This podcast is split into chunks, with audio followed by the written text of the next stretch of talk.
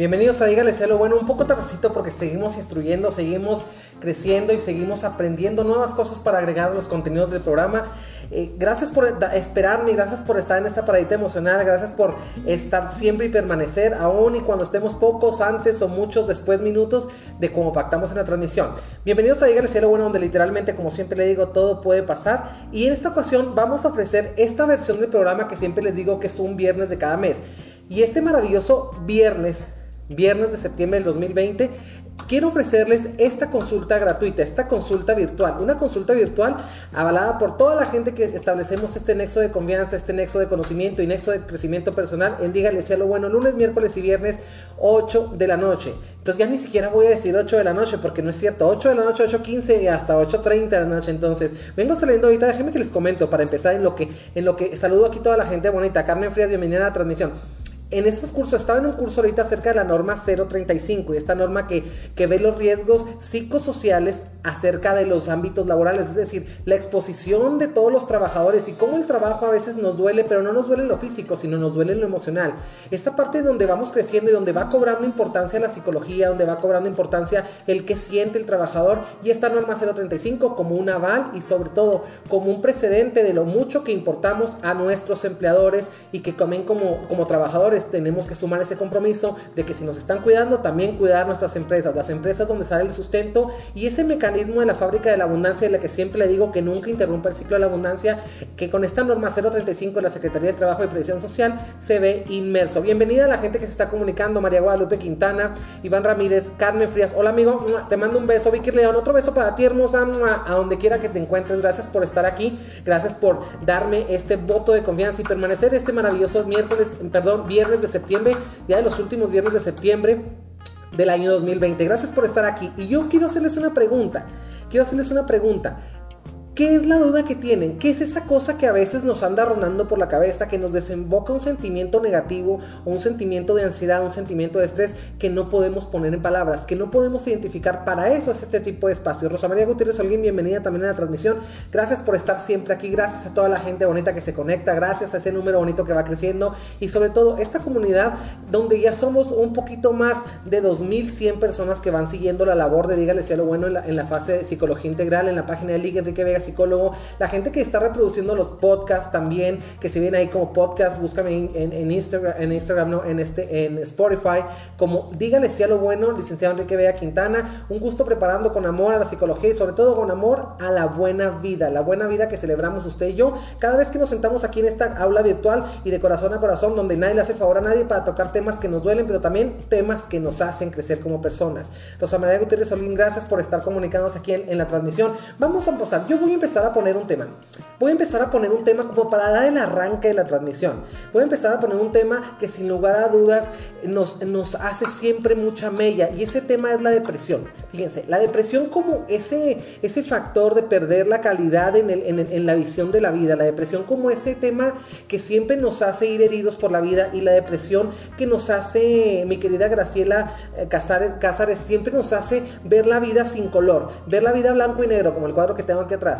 Y, ese blanco y negro que nos impide ir buscando o ir este, buscando alternativas, ese cuadro blanco y negro que es la vida a veces, que nos impide ir viendo las tonalidades y las diferentes emociones y que nos hace practicar únicamente la emoción de la tristeza, únicamente la, emoción del enojo y nos quedamos atorados en ese cuadro, en esa vina tercia, en esa vina, perdón, este, tétrica del, del blanco y el negro, es decir, de la tristeza y el enojo. Y cómo vamos, cómo vamos destapando mis cloacas y cómo vamos poniéndonos en líneas de vida que no son saludables y sobre todo líneas de vida que una vez una vez que nos consume, nos convertimos en un foco infeccioso, que nos convertimos en un foco de que irradiamos tristeza, que entristecemos los espacios. Y a veces, cuánta es la tristeza que tenemos dentro, que también embarra a toda la gente, a todo nuestro entorno laboral, a todo nuestro entorno afectivo de amistoso y a nuestro entorno afectivo familiar. ¿Qué opinan del tema del día de hoy? Bien bienvenida. Dice, qué bonito cuadro, gracias a la orden. Está aquí en la casa de Dígale Sea Bueno, tu casa emocional. Elizabeth Zavala Olivas, me encanta verte. Gracias, hermosa. Un beso. Ana Soto, hermosa, te mando un beso eso te ves fabulosa con ese tinte que te pusiste, ya te lo vi en Facebook.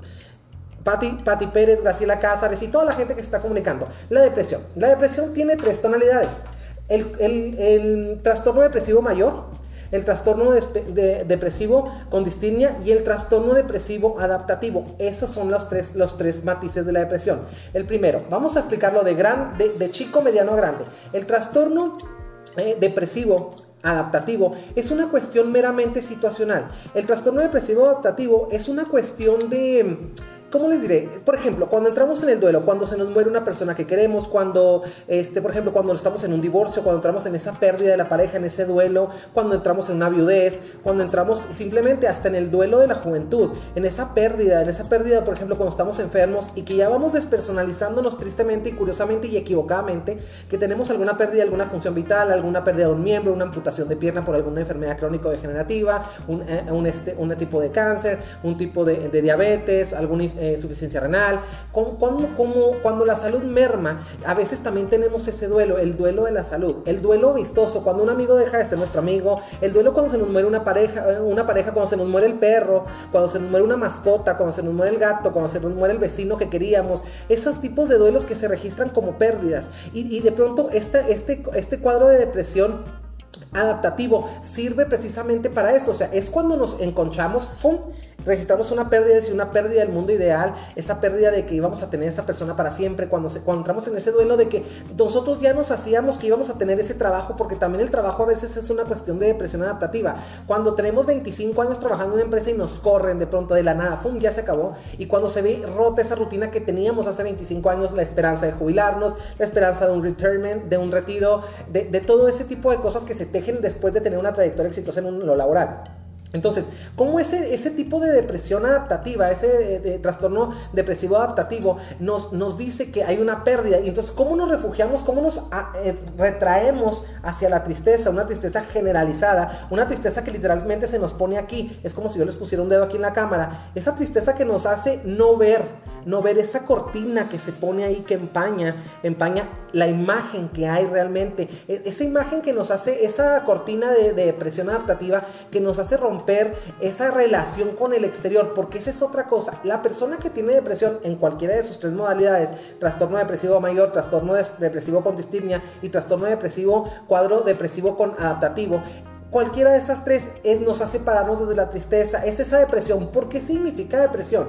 Imagínense que somos un avión, vamos volando, el avión tiene cierta presión en la cabina. ¿Por qué? Esa presión en la cabina de alguna manera lo hace subir, lo hace estar arriba, es encapsular ese aire donde la velocidad no corre esa curiosa velocidad del aire, es decir, el aire bajo nuestras alas emocionales, las nubes y todo lo que nos topemos allá arriba en el, vuelo de la vida nos va golpeando de alguna manera. Esta parte de la erosión o el o en ese desgaste de la vida que de alguna manera tenemos que, tener una manera vital y, saludable de afrontar las frustraciones diarias, los enojos, las tristezas. De pronto caemos en esa parte donde vamos, vamos teniendo, imagínense ese avión que tiene un, hoyo en la cabina y pierde la presión de adentro, es decir, esa presión que lo hace bajar. Hay aviones, investiguenlo ahí en, las series que están aquí en este, en Netflix o en este, en, ¿cómo se llama? En Ditch hay un programa que se llama Mayday, accidentes aéreos. Y muchos, y van a ver que muchos de los accidentes aéreos es porque finalmente la aeronave pierde la presión de la cabina. Y, exactamente cuando perdemos la presión de esta cabina, de la cabina emocional, la presión de la cabina a veces es el sentido de vida. Cuando vamos perdiendo, entramos en una depresión literal. Este, vamos, vamos viendo cómo vamos decayendo en los gustos. Detectamos un estado que se llama el estado de la anaedonia. Por ejemplo, la anaedonia es la incapacidad para saber y disfrutar de los placeres de la vida. La, anaedonia nos hace ser infalibles en la cuestión de, no infalibles, perdón, nos hace ser incapaces, eso es lo que quería decir, incapaces de disfrutar la comida, los olores. Es cuando nos empezamos a despersonalizar esa cuestión de que estamos tan sumidos en la, están sumidos en el sufrimiento que nos hace caer en la depresión adaptativa por, por X pérdida. ¿Qué es la diferencia? ¿Cuál es la diferencia en los diferentes grados de depresión del, del estado depresivo mayor, el estado depresivo con, con, adaptativo y el estado depresivo con distimia? Que en el estado depresivo adaptativo, una vez que se supera la cuestión, que representa la pérdida o que nos leemos como una pérdida, nosotros volvemos, ¡fum! Haz de cuenta que va el avión volando, te hace el hoyo, vas bajando, te tapas ese hoyo emocional, esa fuga y, el avión continúa. Esa es la cuestión del estado depresivo adaptativo, es decir, nos estamos, la tristeza, la depresión,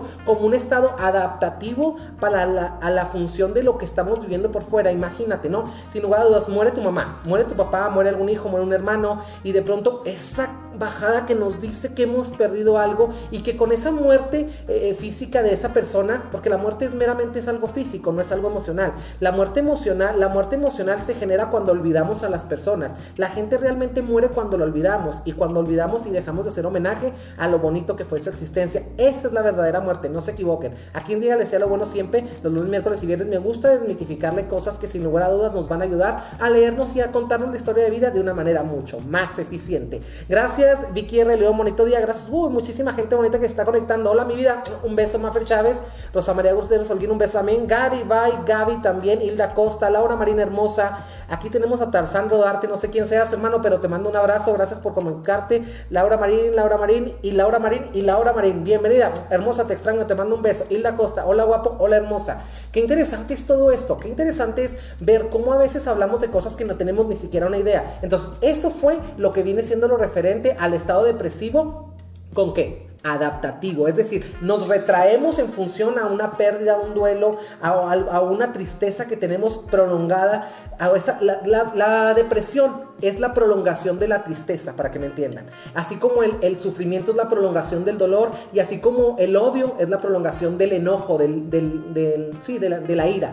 Entonces, ¿cómo vamos convirtiendo eh, emociones que sin lugar a dudas nos ayudan a tener un sube y baja en la vida, nos ayudan a ponernos a tono, porque las emociones tienen una función principalmente de ayudarnos a poner a tono con la situación, es decir, las emociones nos ayudan a decodificar lo que vivimos. Por ejemplo, se muere alguien y nos paramos desde la tristeza, nace alguien, nos paramos desde la alegría, eh, nos casamos, nos paramos desde el amor, eh, y no necesariamente por la pareja, sino por nosotros mismos, eh, nos, nos agrede alguien, nos paramos desde el enojo, nos ayudan a afrontar, se fijan como ni el enojo, ni la tristeza, ni, ni, ni el amor, ni ni ninguna emoción es mala. Nosotros las volvemos malas, las volvemos tóxicas cuando las practicamos en exceso. Entonces la depresión tiene como su base la tristeza, el desánimo, el desamor, la lectura de una historia de vida mal contada. Entonces el estado depresivo con cuestiones adaptativas, significa esto. Una vez que tú superas el duelo, tú subes.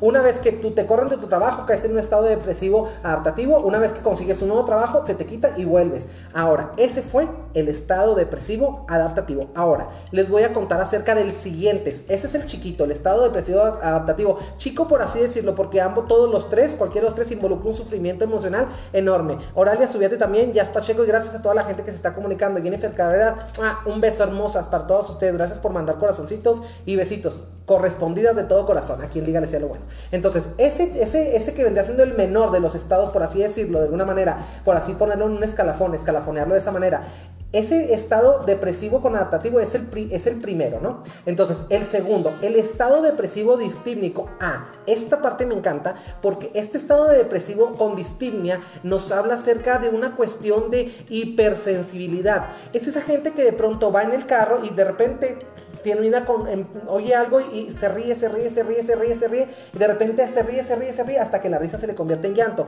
O por ejemplo, esa gente que tiene hipersensibilidad al llanto, ¿qué quiere decir? Que por cualquier cosa llora. Esa gente que está como de piel delgada para las emociones. Este estado depresivo eh, con distimnia, con estado de distimnia, significa una hipersensibilidad emocional, una hipersensibilidad al enojo. Esa gente súper, que está, cuando estamos depresivos con distimnia, estamos súper eh, o tristes o súper contentos y de pronto, ¡pum!, cae, Y no, no se trata de confundirlo con bipolaridad, porque mucha gente lo confunde con bipolaridad. Otro día le vamos a dedicar un programa completo al trastorno de personalidad llamado bipolaridad, porque hay diferentes variantes, hay diferentes secuencias, hay diferentes tonalidades de la bipolaridad. Como en todo en la vida, hay diferentes tonalidades. Entonces, el estado depresivo, el estado depresivo con distimia es una hipersensibilidad es una hipersensibilidad emocional, ¿sí? Es esa gente que nace alguien y nace un bebé, no sé, yo estoy en una depresión con distimia y, y de pronto me inunda el gusto, me inunda el llanto y me inunda el llanto y de pronto salgo para allá y veo que se murió la mamá de una amiga que tuve en la primaria y me acuerdo y lloro, es esa, es esa cosa, es esa irritabilidad emocional. Y no me refiero a irritabilidad, no, por lo regular lo asociamos con enojo, no es enojo, es irritabilidad, es decir, una hipersensibilidad, estamos, es decir, estamos de piel delgadita para cualquier estímulo del ambiente. Eso es el estado depresivo con distimia. Ahora, vamos a saludar a mi querido, mi querido Romeo Ballinas. Saludos, Quique, saludos, mi hermano Romeo, te mando un abrazo, hermano. Eh, Yas Pacheco, aquí está etiquetando a alguien, gracias mi, mi, mi amiga de farmacias de similares, Laura Marín dice, eso me pasa a mí, me río, me río y luego lloro. Ese es un estado depresivo distímico. Entonces, habría que tener todo un cuadro y habría que tener, claro, que no es tan fácil como decir, tú tienes depresivo así, tú tienes depresivo así, no habría que ver toda una sesión, habría que tener todo un cuadro para poder designarlo, pero de alguna manera, a grandes rasgos, por lo que comenta, puede ser un tipo de cuadro depresivo con distimia. Goya Aranda dice, hola, qué gusto escucharlo y muy cierto todo lo que dices. Eh, me hace muy bien y una terapia para mi vida. Gracias a los hermosa Goya Aranda, un beso preciosa. Laura Marín dice, creo que por eso el psiquiatra me dijo que yo tenía bipolaridad porque me reía y luego me soltaba llorando. Fíjate, habría que ver, por eso te digo, este estado depresivo adaptativo, perdón, adaptativo con distimia se confunde fácilmente con el tipo de bipolaridad. ¿Por qué? Porque así bien los trastornos de personalidad comparten ciertos vínculos en sintomatología, no significa que por... En la psicología hay algo que es una máxima o una regla que se dice. O sea, no porque tú le puedes aplicar una batería psicométrica a alguien, por ejemplo, una batería de test psicométricos, es decir, un conjunto, una batería es un conjunto de test psicométricos. Entonces, si en esos, en los 10, si tú le aplicas una batería con 10 test psicométricos y en los 10 te sale un indicador común que te dice que la persona tiene bipolaridad o que tiene un trastorno de personalidad o que tiene déficit de atención o que tiene algo, pero que se presenta en las 10 es cuando el rasgo puede ser tomado en cuenta. Así es que mi querida Laura Marín, no porque te hayan aplicado un test psicométrico, ¿sí? O con una simple entrevista podríamos detectar que, si, que fuera bipolaridad. Psicólogos, no seamos irresponsables, psiquiatras, no seamos irresponsables. Cualquier persona, médicos, paramédicos, maestros, estudiantes, la responsabilidad del juicio de valor que emitimos cuando alguien nos está escuchando tiene mucho peso las palabras. Por ahí me ha tocado gente que eh, de una manera errónea, de una manera errática, algún profesional de la salud le dictamina una enfermedad que no tiene y ustedes no saben la cuestión que eso afecta a las personas. Hay que ser responsables. Muchísimas gracias Laura Marín por compartir tu caso. Rosa María Gutiérrez dice, así me pasa, tengo ganas de llorar y suspiros, como si hubiera ayudado mucho. Fíjate, tiene que ver, a lo mejor estás mirando mucho la nostalgia, a lo mejor estás... ¿Qué es la nostalgia, mi querida Rosa María Gutiérrez Holguín? Nostalgia es buscar en el pasado parados desde la tristeza, es mirar el pasado con tristeza, con añoranza y como si no hubiera pasado nunca. Es, es, de alguna manera desagradecer o malagradecer lo, que, lo bueno que vivimos y, y, reclamándole a la vida o al mundo, al universo, al Dios que no lo seguimos disfrutando. Yo creo que las cosas hay que hacer esto. Ponga, ponte, hay que ponerse la mano en el corazón. Por ejemplo, este es un, es un ritual para cerrar los duelos que funciona mucho. Tú te pones tu mano en tu corazón, mi querida eh, eh, eh, Rosa María Gutiérrez Holguín. Es te honro, te agradezco, te perdono y te dejo ir. Escuche, te honro, porque hay que honrar, porque te honro, porque coinciden contigo, porque tienes un respeto humano, porque tienes una caridad, porque tienes una claridad, porque tienes una esencia, te honro, te, te, perdono, porque siempre hay cosas que perdonar, siempre hay cosas, todos tenemos bueno y tenemos malo, entonces te honro, te respeto, ahora te agradezco, te honro, te, te agradezco, te perdono y te agradezco, ¿por qué? ¿Por qué te agradezco? Porque siempre hay algo que agradecer. Recuerden, el agradecimiento como el brazo derecho de la abundancia. Y después te dejo ir. Es decir, disfruto, te agradezco y te dejo ir para que formes parte de otra persona, si es una pareja, para que formes parte de otra persona en pareja, para que formes parte de otro mundo simultáneo el que todos vivimos. Esto sirve mucho para los divorcios. Entonces, espero que te haya servido, mi querida Rosa María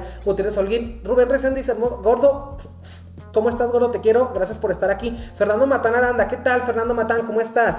Ya manda saludos. Gracias, mi querido Fer. Eres compañero mío en el Tec Milenio y en Administración de Empresas. Cuando estudiábamos, yo estudiaba Administración de Empresas con énfasis en Mercadotecnia en el Tec Milenio de aquí de Chihuahua. Entonces ahí me topé a, mi querido Fer Matán. Un saludo hasta la Ciudad de México. No sé dónde estés radicando ahora, hermano, pero te mando un abrazo. Gracias. Siempre eres un buen recuerdo de la etapa estudiantil. Carmen Frías dice, amigo, ¿podrías explicar qué es, la, eh, qué es, es, qué es bipolar o tóxica? Es para alguien que lo sabe que es una que no sabe que es una cosa otra. Mira, la bipolaridad es un trastorno de personalidad que, que, se, que, se, que se basa en episodios, eh, ¿cómo se dice? En episodios dicotómicos, es decir, cuestiones o de euforia o de tristeza. Es una persona que brinca de lo blanco a lo negro en dos micras de segundo. Y tiene que ver con una cuestión de neurotransmisores, alguna cuestión ya de una, de una cuestión, um, ¿cómo les diré? Biopatológica, es decir, con una cuestión médica, es un daño estructural, es una falta de algún neurotransmisor, es algún tipo de, cosa que, que, se manifiesta en la conducta. A veces la gente critica la conducta o, describe una conducta, pero no sabe de lo que está hablando. La conducta es nada más, es lo que es, es el llanto de acá, de una falla de acá. Y ese tipo de cuestiones donde son donde los neurotransmisores nos están fallando, la serotonina, la endorfina, la dopamina, la adrenalina, la oxitocina, todo ese tipo de, equilibrio emocional, ese equilibrio bioquímico que tiene que haber aquí, desde el cual emanan las emociones, es algo de lo que tenemos que tener mucho cuidado de hablar. Esa es la parte de la bipolaridad. La bipolaridad es un trastorno de personalidad y tiene todo un espectro al cual le vamos a dedicar todo un programa para que le digas a esa persona que no sabe que el siguiente, el lunes es más, el lunes se los voy a proponer, te lo voy a regalar, mi querida Carmen. El lunes hablamos de la bipolaridad y de todos los matices, lo que hay detrás de la risa y de, la risa al llanto en solo una sesión. Carmen, gracias por estar aquí. Ahora, la ser tóxico, ser tóxico es estar roto de adentro. Ser tóxico es voltear a tener el vidrio sucio. Ser tóxico es tener una cantidad de cuestiones rotas dentro que no hemos tenido los huevos emocionales de, responder y que queremos ir sangrando esa herida vieja encima de otra persona. El tóxico responsabiliza, el tóxico manipula, el tóxico coarta la libertad emocional de las demás personas, el tóxico quiere decidir, el tóxico quiere mandar, el tóxico grita, el tóxico como ese máximo, máximo componente de la tristeza, el tóxico como ese máximo componente del malvivir, o sea, todo lo contrario de lo que hablamos aquí en Dígale Cielo Bueno. Una persona tóxica es más bien conductual. Claro que también hay tóxicos que se ponen tóxicos porque tienen algún trastorno de personalidad. Por ejemplo, el narcisista. El narcisista es una persona súper tóxica. El narcisista es una persona que jamás se va a enamorar de nadie. ¿Por qué no se va a enamorar de nadie? Porque simplemente ese lugar está ocupado por él mismo. El narcisista está enamorado del mismo. Ese, esa persona que ya no puede amar. Ese, el narcisista es una especie de patología de las más graves. El narcisista es mucho, es mucho psicópata, es como un psicópata y después para convertirse en un sociópata. El,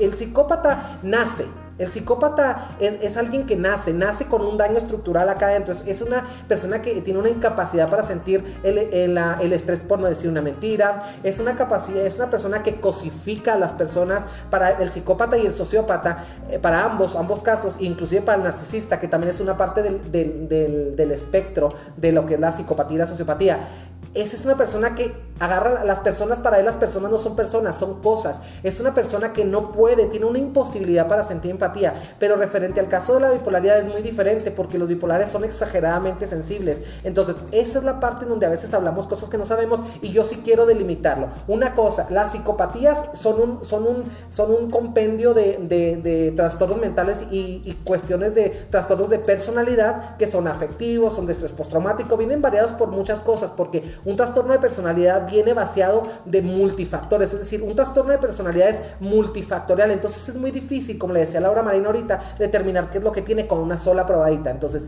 vamos hablando las cosas como son y recuerde que aquí en Dígale lo bueno, siempre estamos avalados por la ciencia y la ciencia científica, la ciencia responsable. No estamos hablando de coaching, no estamos hablando de esas mamadas, estamos hablando de cosas literalmente sometidas al método científico. Vamos hablando de la cosa del respeto por las profesiones y vamos hablando de las cosas que sí sabemos hablar, las que no, es mejor decir, ¿sabes qué? No sé, te lo investigo. Carmen Frías, gracias mi querida Carmen Frías, le da mucha risa y dice que exacto. Fabi López, bienvenida a la transmisión. Entonces, estamos hablando, el tema que yo estaba poniendo esta charola y gracias por llenar mi charola emocional. El tema, estábamos hablando de, la depresión, es el tema que yo les ofrecía como para, como para arrancar, para que se arrancaran aquí, se fueran como hilo de media para preguntar. Entonces, el, el trastorno depresivo adaptativo es una cosa, el trastorno depresivo con distignia, que era el que estamos hablando, es una cuestión de hipersensibilidad. Es estar de piel delgada para todos los estímulos del ambiente. Ahora, para cerrar el tema que yo propuse y darle entrada a los que más van a proponer aquí. Fíjate, aquí tenemos una cuestión. El estado depresivo mayor, este ya es un estado grave. Este el estado depresivo mayor es cuando ya las personas tienen muchas conductas disociativas. ¿Qué significa? Conductas disruptivas. ¿Qué significa? Ya hemos perdido el interés por lo que somos, por quienes somos, por los que nos quieren, por los que queremos. Hemos perdido un interés. Ya es una persona que ya batalla, tiene conductas ya muy, muy tóxicas, como ya no se quiere bañar, ya no quiere comer, ya no quiere hablar, pierde la capacidad de sociabilizar. Es decir, esa persona que tiene un trastorno depresivo eh, con eh, mayor, un estado de depresión mayor que es así como en chico, mediano y grande, el grande, ¿sí? Es esa persona que ya salió de su propio mapa emocional, es esa persona que se despersonalizó, es esa gente que se, que se de alguna manera se deshumanizó y se volvió insensible a su propio dolor, es esa persona que de alguna manera ya no responde a muchos estímulos y para eso ya está la psiquiatría. En esta cuestión del estado depresivo mayor, ya estamos hablando de una cuestión psiquiátrica porque ya hay una baja en los niveles de oxitocina, en la baja ah, la oxitocina, noradrenalina, dopamina, endorfina, oxitocina, todo esto, esto es una cuestión de benim de, neurotransmisores. Y los neurotransmisores, como les he comentado en nuestras sesiones, son, la, con las, drogas, las drogas que tenemos aquí dentro de la cabecita con las que se baña el cerebro. ¿sí? Ah, tenemos eh, aquí en, esta cuestión, quiero verme un poquito más médico. Tenemos algo que se llama líquido cefalorraquídeo. Y ese líquido viene desde la médula espinal, sube hasta el cerebro y cada tres segundos el cerebro, como se han visto las ballenas, cómo hacen el para arriba. Hagan de cuenta que cada tres segundos el cerebro tiene un, así un baño por adentro, obviamente. ¿verdad? tiene un baño así de líquido cefalorraquídeo, que es lo que mantiene húmedo el cerebro, es decir, nutrido. En ese líquido cefalorraquídeo van una cantidad de componentes enormes. Entonces, vamos hablando de cosas ya más estructuradas a nivel biopsicosocial. Recuerde, yo siempre le digo, somos seres biopsicosociales. Entonces, ¿cuántas cuestiones médicas podríamos tratar a quien diga le sea lo bueno? Pero sin lugar a dudas, yo lo que quiero que se lleven, como esto no es una cuestión de medicina, esto es una cuestión emocional, yo quiero que se lleve, lo, lleve el conocimiento siempre, como le digo, peladito y en la boca. Fabi López, perdón por llegar tarde, nunca llegas tarde, hermosa, llegas en el momento, nunca estás tarde, estás cuando tienes que estar y te vas cuando te tienes que ir. Sergio Páez dice, oye, oye, cerebrito, más despacio.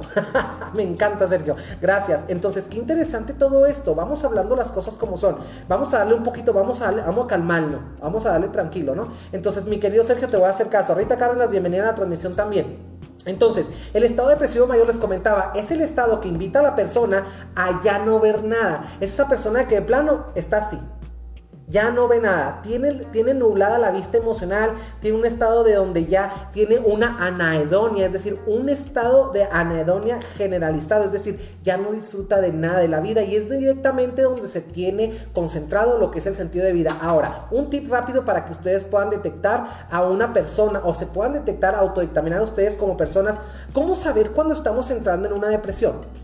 Hay tres esferas de la personalidad que hay que cuidar. Las esferas de la personalidad son el autoconcepto, la autovalía, la autoimagen, es decir, la, autoestima es un concepto que todo mundo habla, pero no sabe que la autoestima está valorada, está sustentada o está soportada. Imagínense como el pípila. El pípila somos el pípila es la autoestima y arriba de la autoestima viene el autoconcepto, lo que carga dentro de sí el concepto de autoestima es el autoconcepto y la autoimagen, es decir, qué soy, para qué sirvo, quién soy, a dónde voy, qué quiero, qué me motiva, qué me hace llorar. Ese es el, autoconocimiento que está involucrado en el autoconcepto también. El autoconcepto es decir, quién soy, la autoimagen, a dónde voy, cómo me veo, cómo me ven los demás. La referencia que a veces establecemos en el entorno, dependiendo de los comportamientos que tenemos y cómo vamos tejiendo una imagen que de pronto se nos viene cayendo en la cara. Por eso la gente que es hipócrita, la gente que es falsa, llega un punto, esa gente que está dando siempre lo que no tiene, llega un punto que el personaje, se le cae en la cara. Entonces es ahí donde caemos también en una depresión.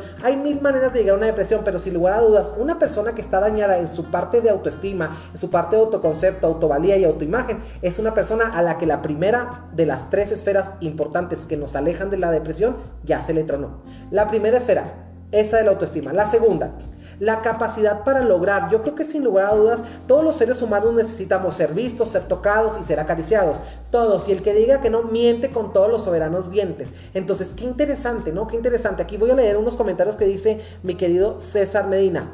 ¿Podrías hablar de rituales de la, de la compensación o mecanismos de defensa emocional? Claro, mi querido Eric. ¿Qué te parece si esos te los hacemos ya para cerrar el programa? Les dejo esos tips rápidos como esos primeros auxilios emocionales que sin lugar a dudas siempre son súper necesarios.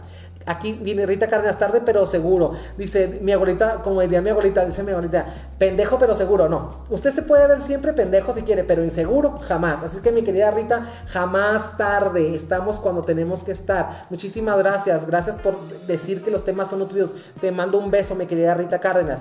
Ana Soto, quiero ese cuadro. el día que gustes, mi querida, te paso la ubicación y vienes por él. o también te digo dónde lo compré, lo que tú quieras. Jazz Pacheco dice, ¿por qué será que ahora con la contingencia hay más víctimas de la depresión? Dice, en mi farmacia llegan hasta jóvenes de 15 y 16 años ya con tratamiento. ¿Por qué, mi querida Yasmin? Te lo voy a decir. Porque hay una pérdida del mundo ideal y de alguna manera se nos ha olvidado que tenemos una capacidad enorme que nos evoca la evolución que comenté en la sesión pasada, que es la adaptación.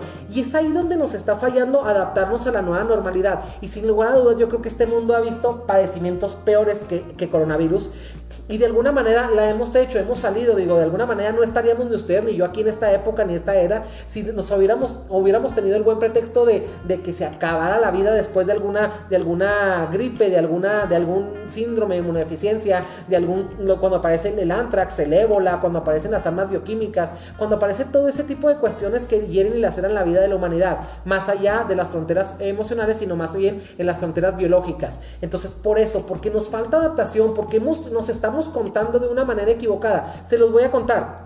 Imagínense, quiero que sepan, y se los voy a decir bien claro, quiero que sepan que gracias a esta pandemia nació Dígale sí a lo bueno, el proyecto de la pandemia. Y yo me acuerdo que en aquella ocasión, que era un 5 de mayo, si mal no me acuerdo, era un, era un 5 de mayo, era un lunes 5 de mayo del año 2020, que mientras todo el mundo estaba diciendo que no, y llore, y llore, yo me acuerdo, en el gremio de los psicólogos nos conocemos, y yo veía que, por ejemplo, aquí a, la, aquí a dos, tres casas de mi casa había un grupo de cuatro psicólogos, había como una clínica, y yo ni siquiera sabía. Entonces, como yo tengo mi consultorio, en mi casa, aparte de mi casa, pero es parte del mismo terreno de mi casa, yo veía que yo no sabía que estaban y de pronto vi un día que empezaron a sacar muebles y empezaron a sacar muebles y yo y empecé a ver el equipo y empecé dije, ok, es una clínica de psicólogos. Entonces me di cuenta que, mientras, que, a la par de que ellos iban para abajo, que, que, se, desgraciadamente tronó eh, este, la oficina, la clínica de psicología, yo estaba resurgiendo, es decir, yo me estaba diversificando, poniéndome en contacto con ustedes de aquí de esta manera virtual y estableciendo esta aula virtual en donde todos estamos aquí para crecer y decidí llamarle, dígale, sí lo bueno, porque quiero que le diga una cosa, este nombre de sí lo bueno nació en el momento en que piqué el botón y no sabía ni qué, qué estupidez decir para, para estar ahí, decía, dígale sí a lo bueno, sí a lo bueno, de psicología y bueno. Entonces vamos hablando de esas cosas, porque mientras unos, mi querida Yasmín, están llorando, hay otros que vendemos pañuelos. Cada quien sabe hasta dónde quiere crecer.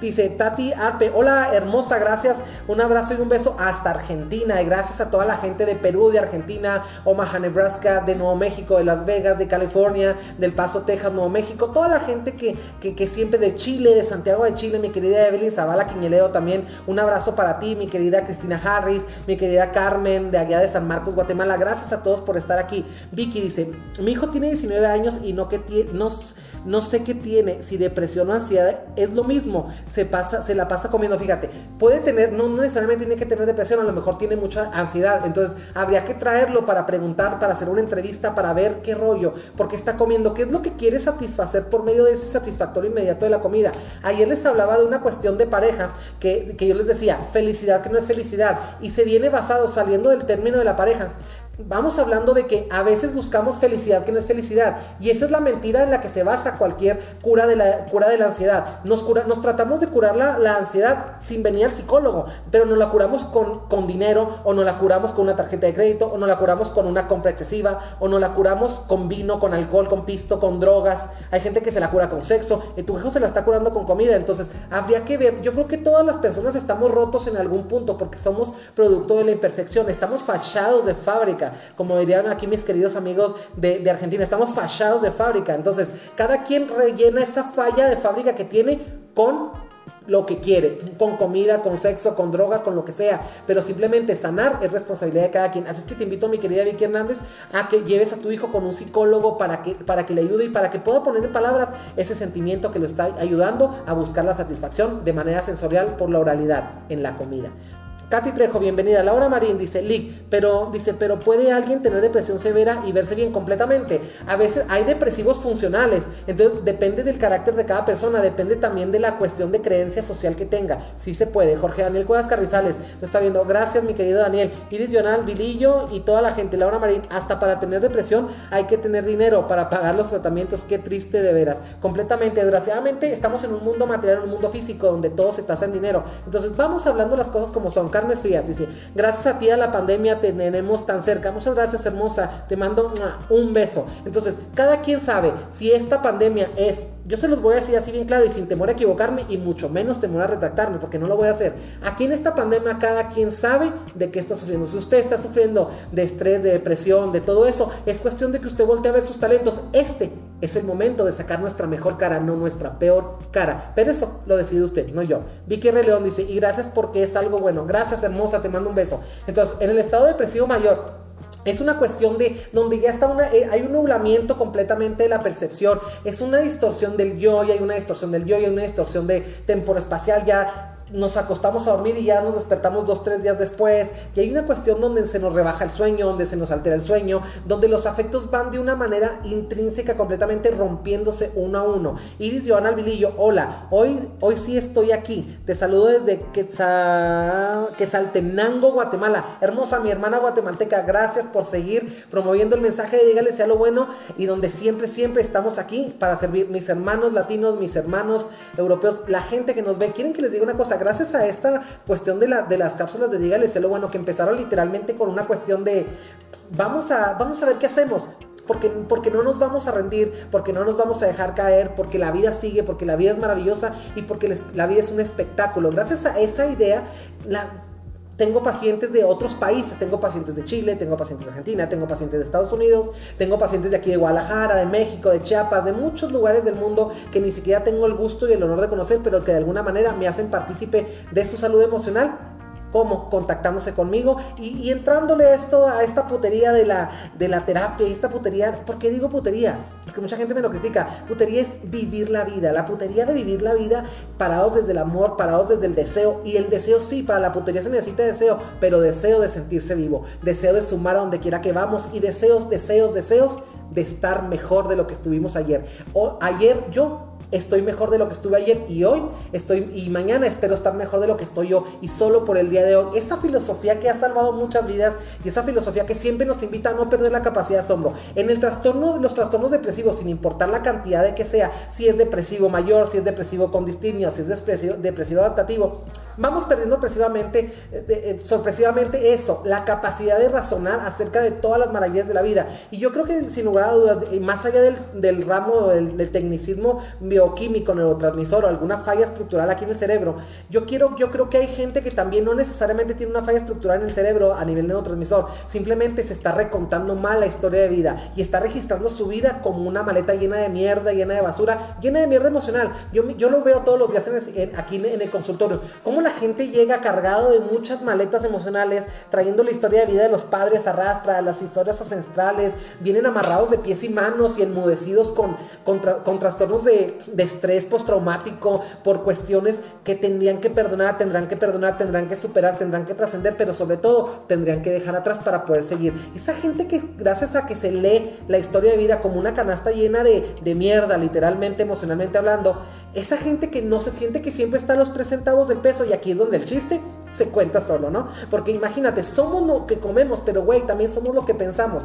Fíjate, el otro día estaba, leyendo un artículo acerca de lo que decían de la importancia del intestino de los intestinos. Y el intestino se, vislumbra como el segundo cerebro porque por si no lo saben, el 90% de la serotonina que, producimos, que es la hormona de la felicidad, el neurotransmisor de la, felicidad, se genera en el intestino, no en el cerebro. Solamente el 10% se genera en el cerebro. Entonces, qué interesante que como cuando empezamos a comer desmedidamente, cómo atosigamos a ese cerebro que está ocupado produciendo hormonas para que estemos bien y cómo tiene mucha sensibilidad cuando nos comemos las emociones y dónde va cayendo esa emoción tóxica en el intestino. Y adivinen que el intestino es la fábrica de esa hormona tan importante, la serotonina. Entonces, qué interesante es todo esto. ¿Se fijan cómo estamos conectando y cómo me gustaría que nos viéramos de una manera eficaz y sobre todo una manera saludable como un estado holístico? El estado holístico de decirle sí a lo bueno, es decir, abrir la boca así esperando que nos caiga esa lluvia sabrosa, deliciosa, esas emociones, dejando de tener problemas para recibir el afecto.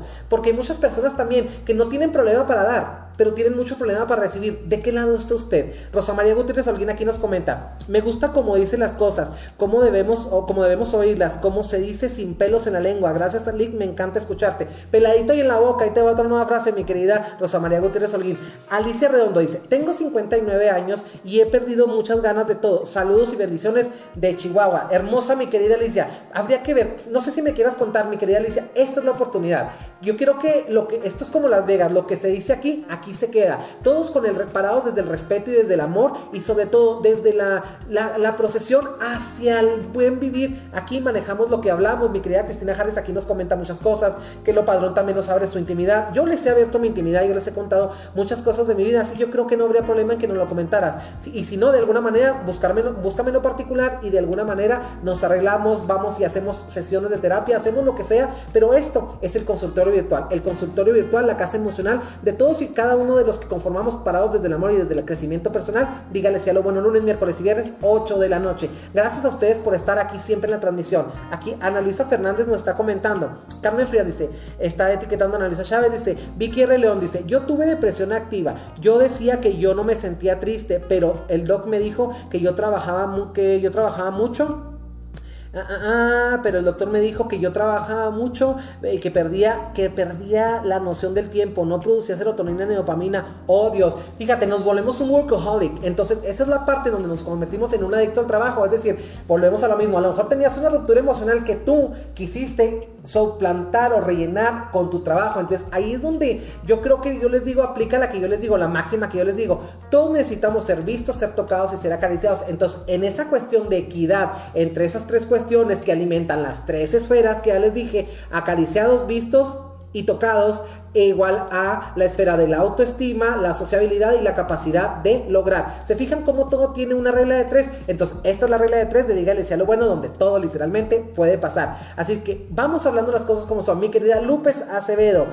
Lupis, eh, Lupis Acevedo, bienvenida a la transmisión. Rosa María Gutiérrez alguien dice, pues yo tengo 60 años y no he perdido nada, pero esta pandemia me tiene encerrada. Fíjate, el hacinamiento, la cuestión de donde ya tenemos en cierta medida la libertad de ir, de subir, de viajar, donde ya respiramos dióxido de carbono literalmente, es como si estuviéramos metidos en la nariz, en la, en la punta de un escape de un coche encendido, porque vamos caminando y...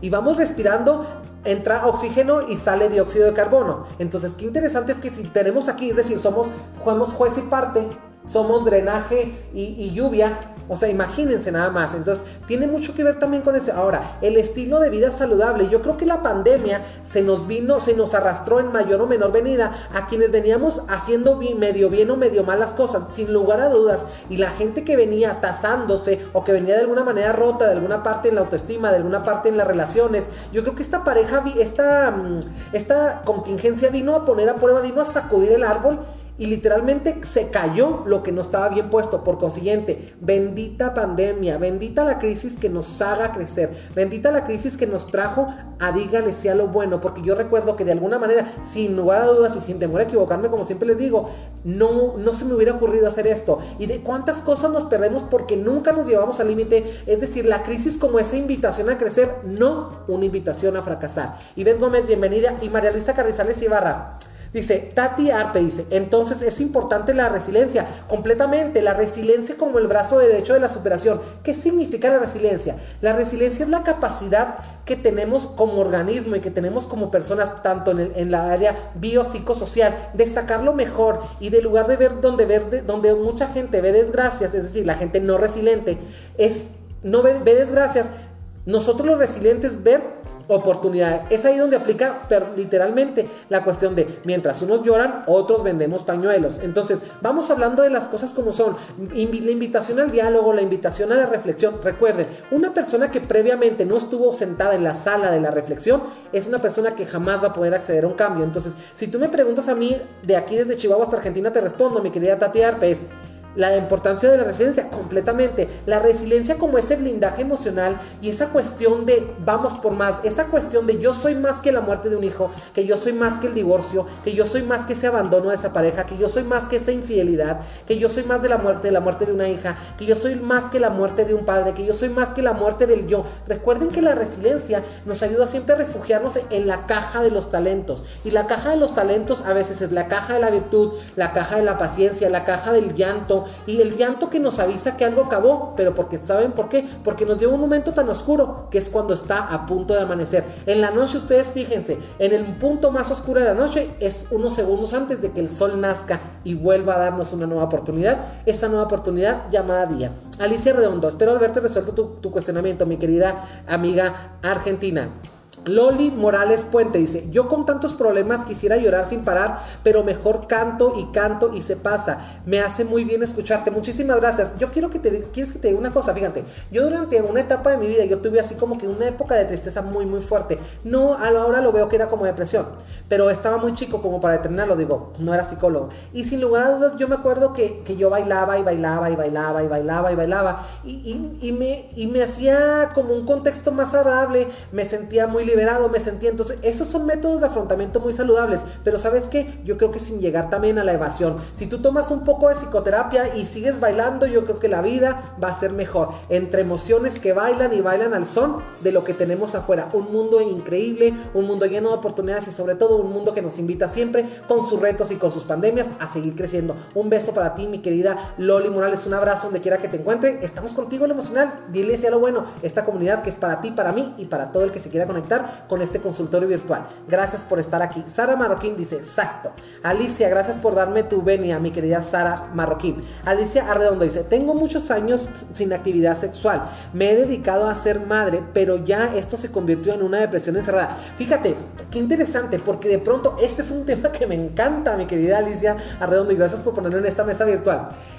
A veces como mamá se nos olvida que somos mujeres ¿Y por qué se nos olvida que somos mujeres? Porque hay mucho tabú a decir, no, pues yo, en cuanto yo tengo a mis hijos, me tengo que olvidar de mí mismo. En cuanto tú tienes un hijo, yo ya no puedes respirar, ya no duermes. Y, y esas cosas, esas, esos cancherismos, como dirían los argentinos y los uruguayos, que dirían, ese cancherismo que nos lleva a equivocarnos, porque sin lugar a dudas, imagínate, es cuando más insumos como persona, como individuo te tienes que dar, es cuando más te tienes que acordarte de tu individualidad. ¿Por qué? Porque la maternidad se, se debe haber soñado en individual. El proyecto de ser madre nace cuando eres individual y de pronto cuando realizas ese sueño, contraria a estar riendo, es cuando te tienes que quitar todos esos insumos. No, yo creo que nadie puede ser pilar. Dejemos ser pilar y estar dando lo que no tiene. Es decir, no a las maternidades rotas, es decir, no a las mamás que se sienten pilares rotos y que se tienen que romper para completar a sus hijos. Esto de usted nunca se mutile por eh, contemplar o no contemplar, ¿cómo se dice?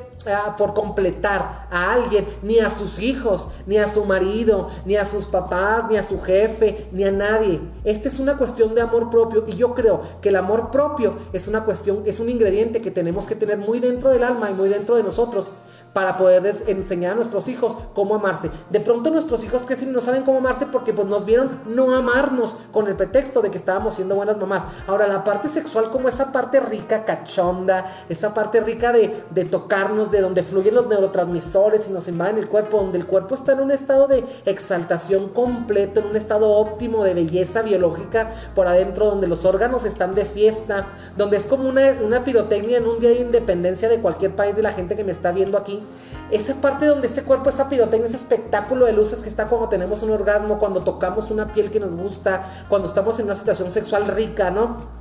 Con todo respeto a las parejas, con todo respeto a los cuerpos, esa parte de tócame por aquí, hazme por acá, esa parte rica que nos evoca siempre a decir qué es lo que queremos, porque también esta parte de negarse la sexualidad es no saber qué queremos y no saber qué queremos las cosas buenas de la vida. Yo te invitaría a que encontraras esa parte de, de sacar esa relación simbiótica entre tu maternidad y tu personalidad individual. Te invito a individualizarte y a no dejar de nutrirte para no dejar de darle insumos a la máquina a la máquina del amor, la máquina de la maternidad, porque de pronto caemos en la pendejada de que la mamá más buena es la más abnegada. No, no, no. La maternidad no tiene que doler, el amor no tiene que doler, la, los amistad no tiene que doler, es que esta vida nada tiene que doler. Incluso el sexo no lo dice, digo, si el sexo se sintiera feo cuando tiene sexo, yo creo que nadie querría tener sexo. Entonces, vamos hablando de las cosas como son, vamos dejando de estar peleados con el placer, vamos dejar de vamos dejando de decir, "Hijo, si agarro a mi hijo, suelto mi individualidad." Y siempre estamos en la pendeja postura de estar escogiendo. Se puede tener todo en la vida, todo en su justa microdosis, en su justa medida, en su equilibrio. Eso precisamente es la salud, la salud emocional, la salud sexual, la salud reproductiva, la salud mental. La salud es equilibrio y el equilibrio entre todas las partes, los multifactores que llegan a ese maravilloso resultado que es la salud. La salud no es otra cosa más que un equilibrio, mi querida Alicia. Así es que vamos dándole la maquinita y vamos convirtiendo esa zona que ya fue como una, una zona de producción, ahora vamos convirtiéndola en, una, en, una, en un parque de diversiones. ¿Qué les parece? Vamos convirtiendo nuestra zona genital en un parque de diversiones cuando ya nos ya cumplimos el fin de lo que para lo que fue hecho, que es el placer. Claro, porque cuando tenemos hijos también lo disfrutamos, el sexo, mientras nos embarazamos. Entonces, el placer de ser madres antes, durante y después de haber sido madre. ¿Qué te parece? Dile si a lo bueno. Y recuerda, la vida incluye sexo, incluye comida, incluye dinero. Dejemos de estar peleados con los placeres. No llevemos ningún placer a la exaltación, es decir, al exceso. Pero sobre todo, no se ahorre ningún placer. Recuerden que aquí vamos a venir una vez. Entonces, esto no es un video game donde tenemos un número de vidas. No, aquí el que se va muriendo se va perdiendo de decirle sí a lo bueno. Espero haberte resuelto tu, tu duda. Ives Gómez, gracias, buenas noches. Loli Morales dice, saluditos desde San Buenaventura, Coahuila. Ay, hermosa. Esto me encanta. San Buenaventura, Coahuila. Gracias, mi estado hermano de Coahuila. Un beso para todos ustedes y gracias por seguir difundiendo el mensaje de decirles lo bueno lunes, miércoles y viernes a las 8 de la noche. Estos temas que sin lugar a dudas son tan ricos y estos temas que sin lugar a dudas nos llevan siempre a practicar el buen vivir y la putería de la vida, literalmente, como se le digo, ahora es viernes and the body know. El cuerpo lo sabe. Entonces, vamos cayendo en este tipo de reflexiones, vamos ahondando en la salud emocional y sobre todo vamos diciéndole sí a lo bueno, sí a lo bueno, sí al bien amar, sí al buen sexo, sí a la buena comida, sí al buen trabajo, sí a la vocación, sí al servicio, sí al cuidado, sí al amor, sí a la compasión, sí a la si al compartir estamos diseñados, fíjense, otra cosa, cuando yo les digo que la cuestión de abundancia es una cuestión muy importante, ¿saben por qué? Porque estamos, está, cuando una persona no es compartida, está siendo antinatura. ¿Por qué? Porque desde el punto exacto de la concepción, es decir, de la fecundación, nosotros venimos hechos de dos piezas, óvulo y espermatozoide. Cuando llega el momento de la fecundación después del, del, del sexo, ¿sí? ¿Qué es lo que pasa? Nos fusionamos, es decir, estamos diseñados para fusionarnos y también para volvernos uno y después sumar y sumar y sumar. En cuanto viene la, lo que viene siendo la fecundación, que es la penetración del óvulo dentro del espermatozoide, ¿Qué es lo que viene? Viene una siguiente etapa que se da como a los tres días, que viene siendo la creación del huevo o cigoto. El huevo cigoto pasa de ser dos, se mete el esperma en el óvulo se suelta el flagelo, la colita y se queda el puro núcleo, donde viene el ADN, donde viene la carga, la carga genética que aporta el padre, los cromosomas masculinos. Entonces, cuando ese, esa cabeza ese espermatozoide se descompone en el, en el ácido que tiene adentro, en la composición líquida que tiene adentro del óvulo, se va haciendo una sola masa y entonces empezamos y de ahí mismo empezamos a palpitar, ahí empieza la vida. Entonces, ¿Qué es lo que significa esto? Cuando empezamos a compartir, ahí empieza la experiencia de sentirnos vívidos, de sentirnos amados, tocados, acariciados, escuchados, vistos, recomendados,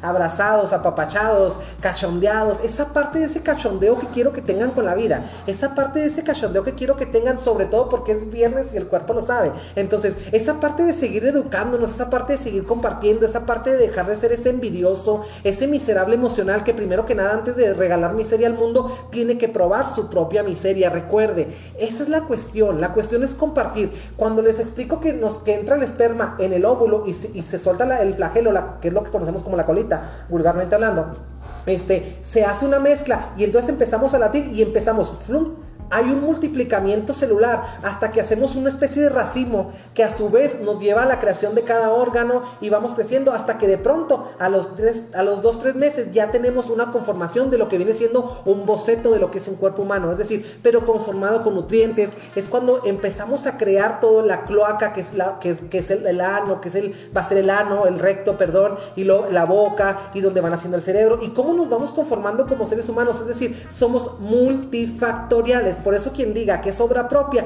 miente con todos los dientes. Todos hemos necesitado, somos obra de mucha gente. Somos obra de mucha gente tanto para lo bueno como para lo malo. Si ustedes me preguntan a mí, uy, yo, que tengo que agradecerle a mi mamá adoptiva, imagínate, yo soy la obra de mis papás biológicos en la parte biológica, en esto de la carne, pero yo soy la obra de mi mamá adoptiva en esta parte de la, de la profesión, en esta parte del buen vivir, esa persona que me ayudó a sanar muchísimas cosas, que me ayudó a perdonarme, que me ayudó a ver la vida parada desde el amor, donde me hicieron sentir alegre donde me sintieron hacer sentir especial, único, irrepetible, tú puedes, tú vales, qué guapo, qué hermoso, que mira, ese aplauso perpetuo que he tenido toda la vida ahí, o sea, esa soy la obra de, de ella, ¿no? Entonces, ¿cuántas, ¿a cuántas personas usted le tiene que agradecer de que es la obra? Usted es la obra de mucha gente, yo, yo le pongo mi, yo lo pongo mi humilde bocadillo ahí, en esta mesa de compartir, la mesa de dígale sea lo bueno. Saludos desde San Buenaventura, dice mi querida Loli Morales, gracias Alicia, gracias, bendiciones también para ti. Rosa María María Gutiérrez Alguien dice, este tema me emocionó y me ayudó. Muchas gracias.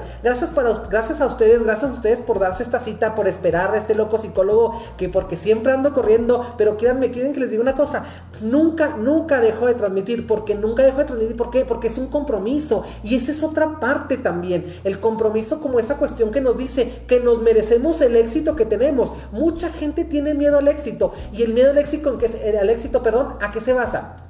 No es el miedo a lograr, como vulgar y tontamente todo el mundo piensa. No, el miedo al éxito no se basa más que en un miedo a no poder mantener ese estado de, bienestar que ya hemos logrado. Entonces quieren que les diga una cosa, yo no le tengo miedo al éxito, así es que aquí, aquí me van a ver en este éxito que ha sido, díganle sea lo bueno, donde todo puede pasar y donde siempre se lo voy a decir, nadie le hace el favor a nadie, donde todos de corazón a corazón aprendemos nuevos métodos para afrontar la vida, donde se desarrolla la resiliencia, el amor propio, la autoestima, el autoconcepto, donde nos tocamos, nos acariciamos, nos escuchamos y sobre todo nos vemos sin hacernos el favor a nadie, donde no hay gente de segunda clase y donde no hay tragedia que nos invite a detenernos, donde aquí todas las tragedias y cosas que nos pasan son tragedias y cosas malas. Si usted se las cuenta como una cosa mala, parada desde el enojo y sobre todo parada de la tristeza, que es lo que invita a la depresión.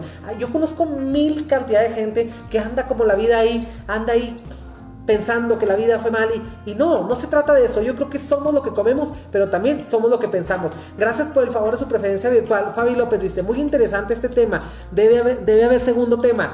Marta Jordana también. Ah, un beso. Es el monumento a la valentía de esta mujer. Gracias. Laura Marín dice, vale la pena escucharlo, aunque no siempre pueda estar presente. Si no pueden estar presentes, ya estoy en Spotify, en los podcasts. Está podcast, dígale si a lo bueno con un servidor, el licenciado Enrique Vega, psicólogo de profesión, orgulloso, sí, sí, sí mexicano, pero sobre todo orgullosamente humano. Gracias por el favor de esta visitadita virtual que ustedes se dan aquí, sobre todo porque es viernes y el cuerpo lo sabe. Carmen Frías dice, amigos, siempre pensando en tus pacientes y amigos. Claro, estamos aquí para compartir. Muchas gracias a todos ustedes. ¿Cuánto llevamos de transmisión? Díganme, porque yo estoy aquí como una taravilla, hable y hable y hable y hable, y yo me pierdo en esta fantasía de dígale sea lo bueno, y yo me pierdo en esta mesa virtual, y cuando veo las caritas y los likes y todo, me emociona mucho. Gracias. Esto es un ganar-ganar, porque la vida la vida es un ganar-ganar. Gracias a toda la gente que se comunica, gracias a la gente de Argentina que está también incursionando en esta pequeña pero valiosa y sustancial comunidad de Dígale sea lo bueno lunes, miércoles y viernes, 8 de la noche. Gracias a toda la gente, gracias, gracias, gracias,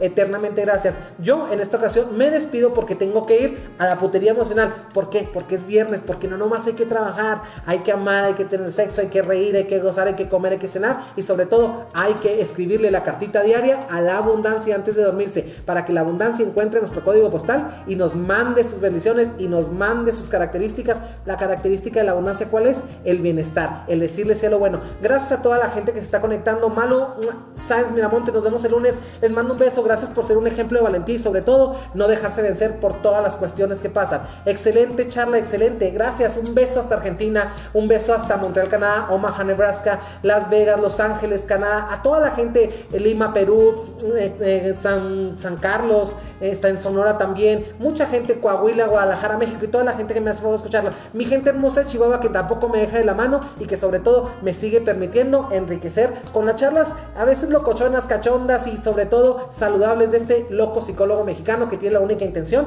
de sumar, porque la vida es un sumar, sumar. Dígale lo bueno el miércoles y viernes, parece en el banco más alto, que la vida lo vea, que la gente entienda que tenemos dignidad para que nos trate con dignidad. El mundo nos va a tratar con la dignidad con la que usted se trate. Ame, se quiera, se que se sexo, coma rico, haga lo que le dé su gana, pero sobre todo sea feliz. Ser feliz es gratis, pero también esa es una decisión. La historia de vida como una maleta llena de herramientas, no como una maleta llena de mierda, llena, llena de herramientas. Dígale sea lo bueno, nos vemos el lunes con el tema, la bipolaridad, porque usted lo pidió, bipolaridad. Un saludo para todos ustedes, ¿qué quieren que le diga? La vida es una maravillosa aventura. Bendiciones desde Chihuahua, México, orgullosamente mexicano, pero sobre todo orgullosamente humano. Bendiciones.